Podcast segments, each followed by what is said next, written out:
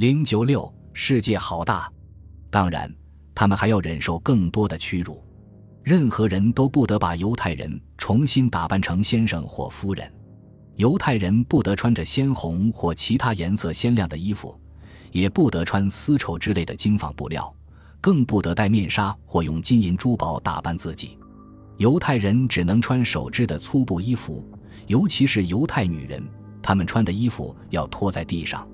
所有的犹太人一律要带轮形的识别牌，并禁止男人修剪胡须，这样你一眼就能认出哪个是犹太人，哪个不是犹太人。在当时，犹太人尤其不得阅读含有被认为属于亵渎基督教的内容的《塔木德》之类的任何书籍。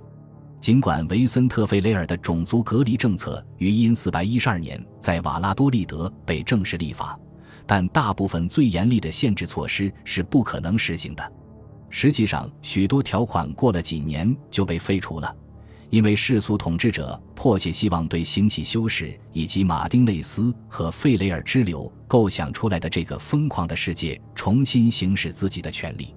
然而，事实证明，那些王室的政客和朝臣，甚至国王本人，显然是上当受骗了。由费雷尔发起的，在马略卡岛以及整个阿拉贡和卡斯提尔地区实施的种族隔离政策，在15世纪80年代带着复仇的火焰卷土重来。犹太人被严格限定在八天内搬到为他们划定的唯一的居住区。这些新划定的居住区大多是城镇中精神和物质污染最严重的街区。那里的屠户把动物内脏扔在大街上，制革厂散发着阵阵恶臭。妓女挤满了大街小巷。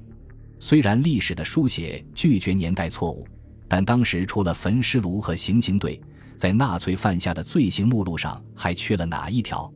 一因四百三十五年发生的血迹诽谤案无疑是致命的一击，从而使被困在暂住区中的犹太人从意志颓丧变成了惊慌失措。这次诽谤唯一的新奇之处，就是犹太人模仿的十字架上的受难者变成了一个非犹太人。他们成立了特别法庭，在城里和乡间的暴徒的一片叫骂声中，一位拉比遭到毒打，四位已经认罪的犹太人被判处绞刑，并且尸体被焚烧。由于害怕一千三百九十一年的惨剧重演，暂住区剩下的犹太人大部分都逃到了吕什附近的山洞里。他们在那里饱受土匪的蹂躏，然后作为俘虏被押回了帕尔马。几天后，他们被要求集体受洗。宣判死刑的声音终于停止了。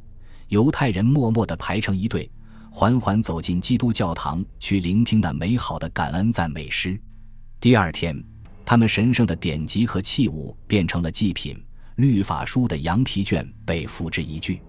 在剩下的唯一一座犹太会堂的大门被锁起来之前，一个可以插三百支蜡烛的巨大而美丽的烛台被搬了出来，然后送进了附近的基督教堂。如果你有幸到此一游，仍然可以看到它的雄姿。当然，马略卡岛上剩下的东西并不止这一件。科学家对岛上两万名皈依的基督徒携带的万染色体的研究表明。他们正是十五世纪犹太皈依者的后裔，犹太人的故事就流淌在他们的血脉里，并且越来越体现在他们再生的文化中。